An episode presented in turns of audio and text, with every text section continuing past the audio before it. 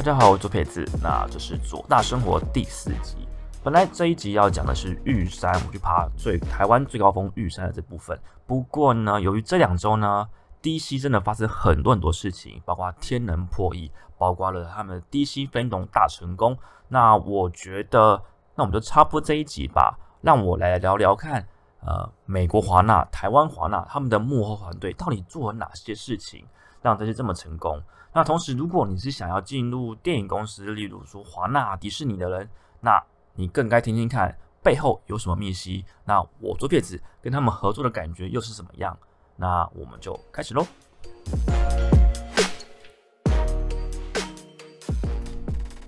好，那这两个月啊，就是这个月啦，不好意思，就是这个月华纳做了很多很多事情。那当然最有名的是我们天人在台湾破亿了，那全球也开出非常非常好的票房。那这是票房成功的原因，除了是诺兰导演之外呢？我觉得啊，就是诺兰导演的东西就是可以好几刷。那这次看来，很多人是好几刷，起码包括我就二刷，然后我有朋友是呃超过四刷了，很夸张。就是在这么短时间内，因为他写出很精细的文章，然后很佩服。那我只看了一次就赶快把它写出来，虽然我第一次看完就差不多了，我第二次还是看出来一些些的呃，去抓一些我没看到的细节，那也可以更能够享受。真正导演想给你的画面的感觉，让你更享受于之中。因为其实第一次你真的要花很多脑袋，你很难好好的放松了。所以其实这一次票房成功，除了是电影本身真的很好之外，我觉得二刷三刷的人大有人在。那希望是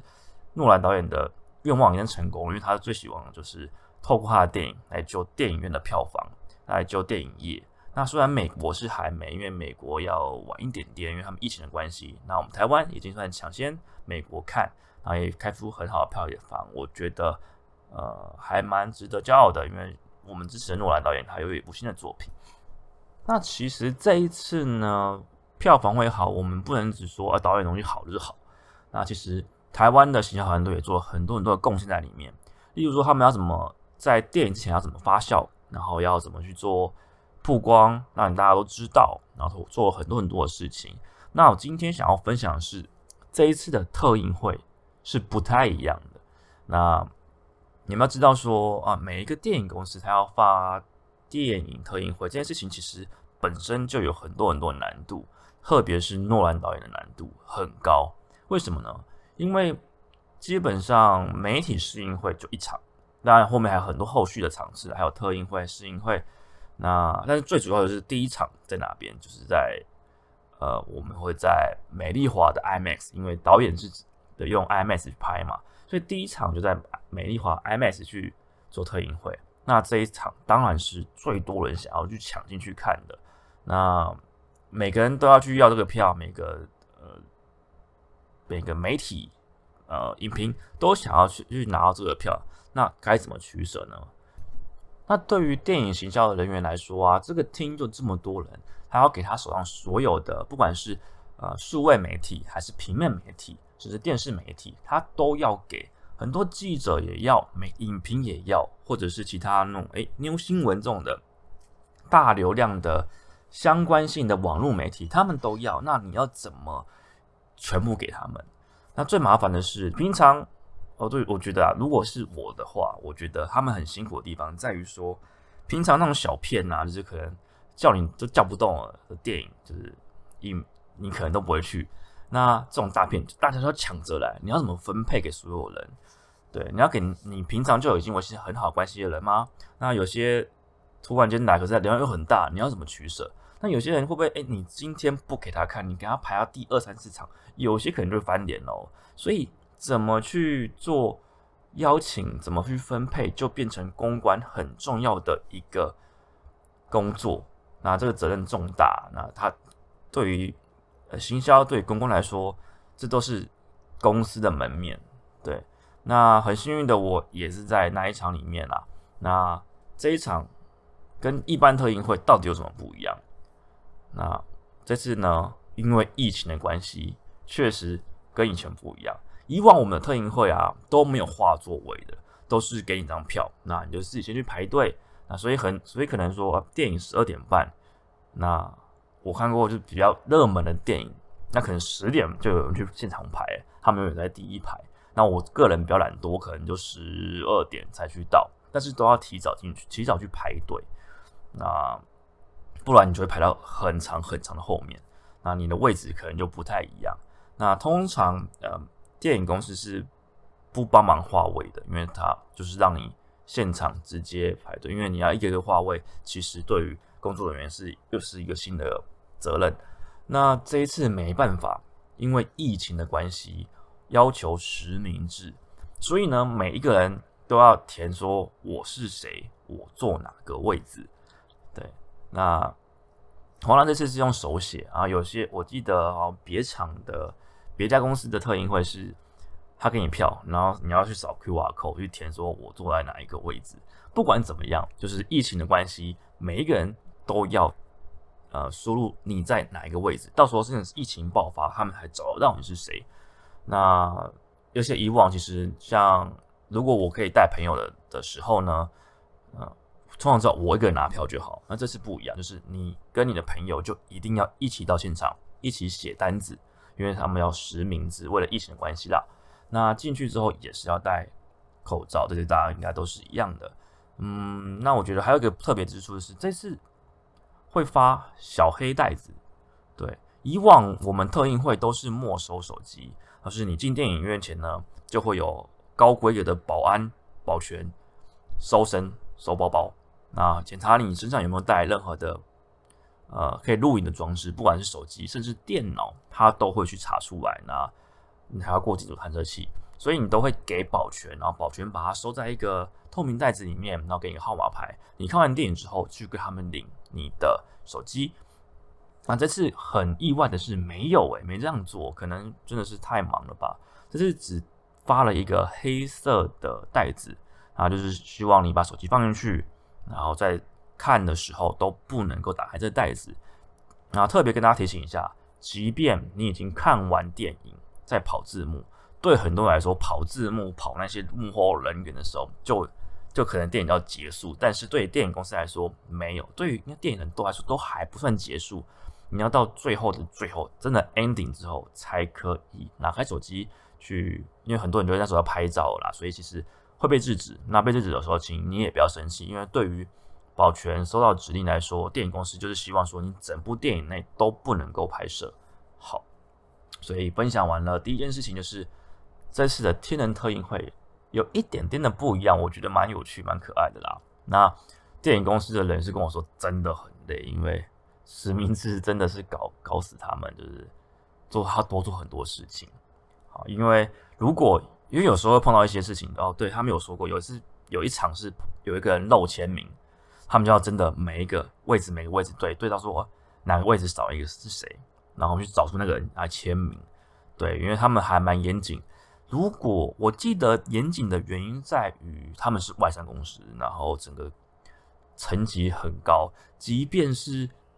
呃，公司的人呐，他们如果感冒了，公司可能都有保险要赔偿，所以他们很在意这些利口的东西，比我们台商真的是，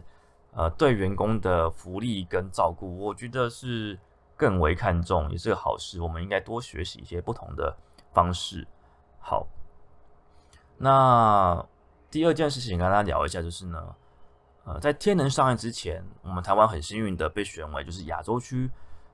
的独家记者会，这记者会是我们可以直接跟诺兰导演连线，以及他的底下面几个主角、女主角跟他的制片是他老婆一起来对话连线。那主场地在我们台湾，那马来西亚、新加坡他们可以同步的跟我们在用云端一起来看，但主持人在我们这边啦，所以主场是我们。那呃，到底有什么有趣的地方呢？那第我们各国呃，就是包括台湾都可以去对导演跟演员提问。那当然包含了大家就问说，演员对于导演这样去接，到底有什么感想，或者哪部哪一部哪一部分的拍摄是最为困难的，都讲了很多。但是我觉得再要两个比较大家想会想知道比较特别一点的的问题，第一个就是主角没有名字这件事情。那就像是我在文章中有分享过，就是我写的天能的。整理时间轴的文章，那里面有提到说主角为什么没有名字，从头到尾都没有名字。那导演是故意的，他就是想要让，因为他真的，我觉得他真的一直都很想拍谍报片《零零七》系列，他是英国人嘛，但是《零零七》一直都没有找他拍，那他就自己拍一部好了。那这部对他的定义就是这个科奇科幻，但是它是特务片，它是《零零七》的感觉。那那他就说，以他的立场来说，一个特务片，他从小看到大的特务片都会有那种没有名字的角色。啊，很很多是那种反派，他没有名字，他是个代号，可是他很强很厉害。他希望把这个概念放到他自己的谍报片里面，所以他是让主角没有名字。那你要怎么怎么诠释，就看呃主角他本人他怎么诠释这个角色，我们自己去想这样子。那另外问题就是呢，我们就问他时间这一题，我记得是那些电影教我们的事，他问的，他其实。哦，因为苏苏安苏沫我们也是朋友，然后苏苏安对，虽然我后来有跟我讲他列了几个问题，我觉得都问的蛮好的。那其中这一题就是他去问他导演说：“你对时间的概念的看法？”那说真的啦，我觉得这一题就是我觉得问的很好，我也想知道，但是想也知道，诺完导演就是不会回，不是说嗯不会回答吗？他一定会绕着玩，因为。这一场记者会呢是在上映之前，所以照这么爱保密、什么都保密的导演呢，他就是不会说。不过我们得到一个很有，就是还是有他还是讲了一些话来给我们当做答案。他说：“我对时间的兴趣是因为我们都生活在时间之中。那我对时间的兴趣也是因为我们都会用第一人称的客观的角度去看待时间。但是呢，就是观众会在电影院看到。”的时候，其实就不是第一人称，而且呢，因为大家生活的时候，时间是抽象的，我们无法触摸跟品尝。可是电影一旦用摄影机拍摄下来啊，那摄影的画面就有时间了，所以他可以借着线性的剪接来呈现他的时间。所以对于导演来说啊，时间都一直是他最在意、最想要去玩的一种手法。可以，我们可以想象得到，因为呢，在不管是这次的天能全面启动，记忆拼图，甚至是顶尖对决，都是各种非线性或时间去剪辑去变化的。他根本就是时间的管理大师，对我觉得非常的有趣。好，那这一场记者会啊，也是看过最奇怪的一场记者会，一样就是完全实名制。然后电影院我们在 Titan 这么大屏这么好听，但是还是要间隔着坐，就空位要空着，然后。呃，就很空，可而且呢，通常我们以前去记者会都希望你说哦，你帮我们录影啊，帮我们转发或同步啊，这做个直播啊。这次完全没有，因为诺瓦导演就是保密型的导演，他就是不，你进去什么东西都不能带，他又不是放电影，他只是看着他，他也不让你录影，也不让你拍照，他是你只能空手进去。然后如果你想要做笔记，你就拿出本子吧，来用文字来写笔记。对，当然也是有人带电脑进去的，那其实是没被抓，不不抓他而已啦。对，因为导演就是不能用录影，嗯，好奇妙。那这是第二点分享，就是天能其实有为我们台湾做了一场洛杉矶跟台湾的直接连线直播，由我们直接来跟导演对话，我觉得蛮感动的，终于见到偶像的感觉。然后连主持人跟我们其实都是一样，都是一样同样的兴奋，我能感觉这种就是终于见到神导的感觉。好啦，那第三件事情啊，我们已经一半啦。我们来聊聊说，这一次呢，不只是天能，还有个东西叫做 DC Fandom。那这个东西就等同 DC 的 Comic Con，Comic Con 就是全球最大的美漫或是电影的盛会。那关于漫画的，不管是电影影集的所有消息，就像是之前 Avengers 也会最先优先公布在那边，然后有。演员出席，公公布我们接下来做什么，然后有独家片花，像是之前的 Avengers 系列的，不管是第二阶段、第三阶段、第四阶段，都是在那边抢先发布。那 DC 有自己的 DC Fandom，他们是在这个时候跟全球的 DC 的粉丝来说，我们接下来要做什么事情？那很幸运的呢，嗯，美国华纳找到了我在做这一次的台湾区的的。算是帮带粉丝一起观看的合作对象啦。那呃，我觉得还蛮有趣的，因为这是历史上第一次，呃，应该说台湾呃，美国华纳通常不直接找台湾的 KOL，就是 KOL Key Opinion Leader 意见领袖。那这次是美国，我觉得应该是因为疫情关系，所以强化了网络观看的这一部分。那美国可能希望说，更多全球的网络的粉丝可以。透过网络跟他们共同的观看，那这些分动呢就分成，就分成了八呃，就是他们是二十四小时内不断的放送他们的不同的节目。然后我被分配到的是蝙蝠侠，新蝙蝠侠，刚好就是天能男配角 Robert 啊罗伯特斯白啊不不派汀森的新电影。那我是蛮期待的，那我也推了蛮多在直播的时候。那这场直播，我觉得，我觉得设备出了一些问题，但是我很感谢华纳，不管是美国、台湾的华纳的帮助，然后送了我一个很大一箱的的礼物，那里面有美，就是他们 DC 的首席画家的签名，那这东西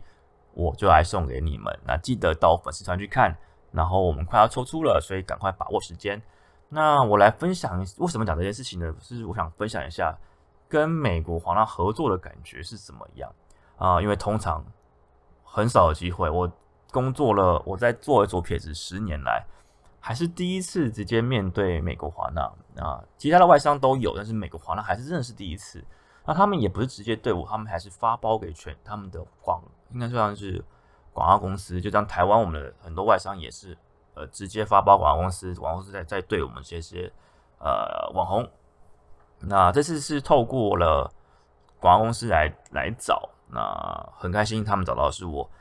那就我觉得跟他们合作蛮有趣的，因为超级严格，那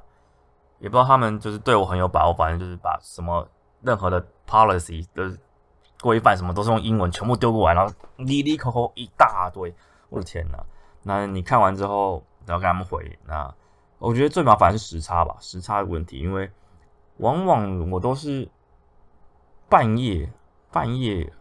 他们才疯狂的寄信给我，开始催东西，然后我回来之后，他们就早上回来之后，他们就消失，可能他们在睡觉吧，然后那我就觉得这边还不回没关系，然后你半夜他们就连疯狂抠你，疯狂的敲你说，哎，那个这个你可以帮我确认一下，这个帮我确认一下，我觉得时差是一个很有趣的事情，那很久没有跟外商合作了，那。这一次，嗯，我觉得语呃语言还是有一些关系，或是和两边关于跟工作模式，我觉得有差别。因为有时候我我觉得我已经讲很清楚了，那等你们消息，然后他们也说他们在等我消息。例如他们说他们要寄一个 NDA，就是呃保密条款给我，然后说呃如果同意之后会会寄给我，说好我同意了，那我就在等。等他们说什么时候扔地给我，才可以继续谈下去嘛？就他们等了三天之后，他们就我说啊，请问你你 OK 吗？我说嗯，我要等你们的 NDA。对，然后他就马上回说好，那我马上寄给你。那至今已经两周了，我还是没有收到。不过没关系，应该也不重要了。那就会发生这种事情啊。那我都不知道是是我英文太差吗？但是其实呃，应该还好。我也在外商工作工作过，应该是不是太大的问题。当然，我觉得最麻烦还是翻译的问题啦。那我我是幸好很幸运的是，我可以用英文去跟他们沟通，我能曝光的东西，那我们我我想要达到的的目标在哪边？呃，只是他们因为是外商，都一直都要审文案这件事情，不管是哪一家都要审文案，审到很很精细。偏偏我的文案是中文的，那我中文就我想说，应该外商他们应该有。可以看中文的人吧，你就跟台湾合作了，我就寄了一份，就是他们要审文案，好，我就审我的文案写完，然后包括我的线动，他们我本来只是给文字，他们说你要先把做成线动的模式，然后截图给我们看，好，没关系，很要求，没关系，全部都做好，然后你照片放什么，然后文因为 IG 线动嘛，那个文字还要编排一下，调一下位置。都用好了传过去之后呢，又隔了两天，他们说啊，那个可以帮我们翻译一下文字吗？我就觉得，嗯，所以前面来来回回跟我沟通了半天，结果你根本就看不懂我写什么，所以是蛮有趣的。所以我又，然后刚又时间又很紧迫，我就好像在，我好像在边跟朋友开会的路上，我就说你你先等我一下，我先把这边我的文案翻译出来。然后因为我用了很多乡民的梗，所以我还真的是蛮好奇他们懂不懂那个翻译啦。不过他们后来是接受了这个翻译。那也成功的推出来，只是我觉得最特别之处呢是，我在做直播的时候，啊，当然山山西发生一个问题是我的我特色，呃，也很久没有做脸书直播啦，是真的是，呃，脸书可能在在调整上是演算法我就有调到，然后这样设备好像直播比较不顺，不知道为什么，我还解决这个问题，因为我自己在测试的时候我每次发生这个问题。好，那我觉得最有趣的是我在做直播的时候，他们。就马上来来敲，他们都有看，我觉得蛮感谢他们都有看。不过他们有要求说，每五分钟就要跟我，就要希望我跟大家讲一下，这是华纳赞助，华纳赞助。对我说五分钟就看到我的，因为我要边直播边看我的 message，就跳出来说，哎，那个帮我们讲一下华纳赞助。哦，好好好，对，反正出钱的是老大，我觉得很没问题，而且是我觉得是一个蛮蛮很好蛮好的一个。合作，我喜欢这样的合作，就是你跟我合作，然后是我粉丝会想看到特别的东西，然后我不是我可以甚至给他们更多有趣的东西，那种这种对我来说就是三赢。你有曝光，我粉丝有喜欢，然后我自己也在这个过程中学习到很多东西，所以这一次我觉得还蛮喜欢的，然后也希望说下次还可以再跟美国华纳或者台湾华纳有更多这样的合作，然后我们可以玩出更多呃更。粉丝会喜欢，或是现在趋势更为趋势的，例如我们 podcast 的事情，我觉得都是一种新的尝试，可以玩玩看啦。好，那讲完了这时事的两个天能跟低薪分懂之后呢，我们聊聊说进台湾华纳有什么优点，有什么秘辛。那当然这件事情我没有这么了解，我要说真的，因为只是透过我这么多年来跟他们的聊天。还有跟每一个电影公司，因为都有好朋友，还有甚至是前同事。那也有也有朋友是前同事，然后他就转进了外商的电影公司。那他是很开心的。那我为他祝福。所以其实我跟他，而且每个其实公关啊、行销都，我们都长期的合作，都是好朋友，所以都多少会知道一些彼此的酸甜苦辣、血泪史啦。那现在是聊聊说进美国华纳的。优点跟明星好的，那我觉得进入华纳的优点呢，我觉得首先是，当然大家知道，大家可能会觉得说，哦，看电影免钱这种，我觉得这不用讲啊，一张电影票多少钱，有什么好，有什么好当优点的，对啊，那呃，你抢先看，或是可以跟介绍更多新的消息，但其其实没有，他们他们跟我说，很多那种电影消息啊，他们可能都不是第一手，因为国外的。外媒就是不知道为什么，就是可以第一手的抢到独家消息，然后他们在个外，然后台湾就会抢进翻译什么的，所以他们其实因为官方要公布事情的时候是比较正统、比较比较严谨的，所以他们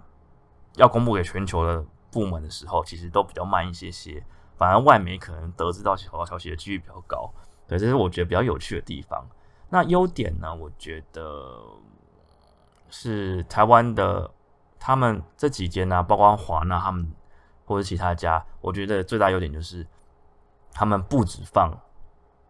台湾的过年，他们还放美国的过年。美国过年就是圣诞节之后就开始放放放，放到一月多吧。对，然后放完这一波之后呢，台湾的过年接着放。我觉得作为外商电影公司，这个这件事情实在是让我羡慕到不行。那当然他们的福利那些的，我觉得。呃，当然都是比比台湾好很多。那我自己在过外商，所以我知道说那个那个待遇，那个不管是假，不管是保险啊，不管不管是对于假期的认证跟他们的的的很多的美美嘎嘎的东西，都比较比较有宽限一点，我觉得蛮羡慕的。那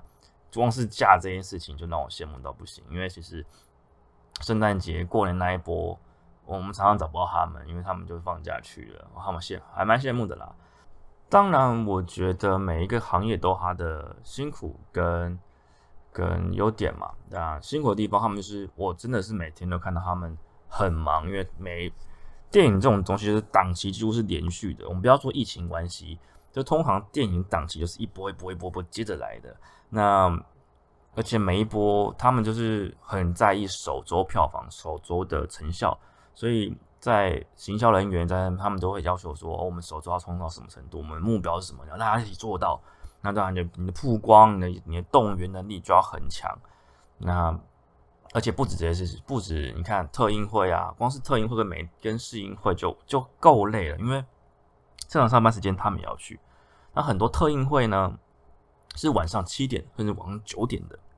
他可能要现场发票，可能要到现场看一下。其实他们加班时间，其实我觉得还蛮蛮多的，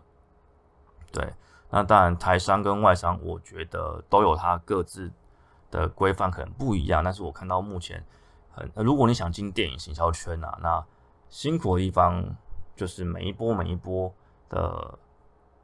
的目标要达到，跟你要怎么跟这些媒体们沟通对话，要怎么叫动人，然后不时之间还有晚上要。要去的特映会，你都要去报道。那真的，我觉得工作时数绝对不会少。对你不要觉得说进电影公司好像是兴趣结合工作，没有，那工作就是工作，工作累了起来就是累。那他们很辛苦啊，像是我，我这一次跟我联络的台湾华纳的窗口也是很辛苦，他因为呃低薪分董这件事情忙了一整周，然后。呃，他给我那一盒箱子的时候，其实是凌晨，呃，一快一点的时候吧。因为他说他就是那天要加班加到十二点多，然后然后因为隔天我隔天我就要我记得要直播，而且隔天还有那个九点的记者会，就是我刚刚说的导演的记者会，所以他是凌晨给我的给我，然后我们聊了一下，就到一点了。然后隔天因为我九点才要到，可是他工作人员他们七点就要去到。去塞好所有的设备，然后去做测试，所以他其实应该睡不到七个小时，也都都蛮辛苦的。那个一忙起来就是这么忙，那所以我觉得做电影行销这件事情啊，如果你有这个希望，当然好啊，但是他辛苦的地方也很辛苦啊，一忙起来就是没天没夜，然后特别你看，如果你是外商，你更可能是半夜在跟。美国对话跟我这次是一样的，我也常常凌晨起来回信给他们，因为他们急着要什么什么东西。对，那美国外商有他的辛苦跟优点，我觉得大家都要知道。而且我真的觉得，那个如果年进美国华纳，我觉得是一个或台湾华纳都是一个蛮光荣的事情。你跟朋友说哦，我在华纳公司工作，这件事很酷啊。那包括我刚刚说的，我的朋友他本来也是在别的外商工作，那。他我就说，哎，你为什么要转去另一家电影公司？他说，因为我觉得我们大家的福利真的比较好。可是他说，他想转去那边是因为电影是他的热情，是他想要做的事情。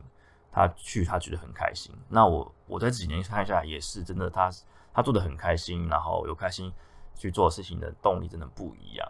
啊，我很开心他去一直在这个电影圈这样子工作。所以啊，因为其实蛮多人来问我说：“哎，我其实很喜欢电影，然后我也会行销，我可不可以进电影公司这样子？”我觉得也不错。但你要知道的是，电影行销是一个蛮辛苦的工作，因为大部分，嗯，不要说其他的领域，你可能在其他的行销可能有很多预算，可能想花什么钱，可能做做什么采买都有很大的空间，看你的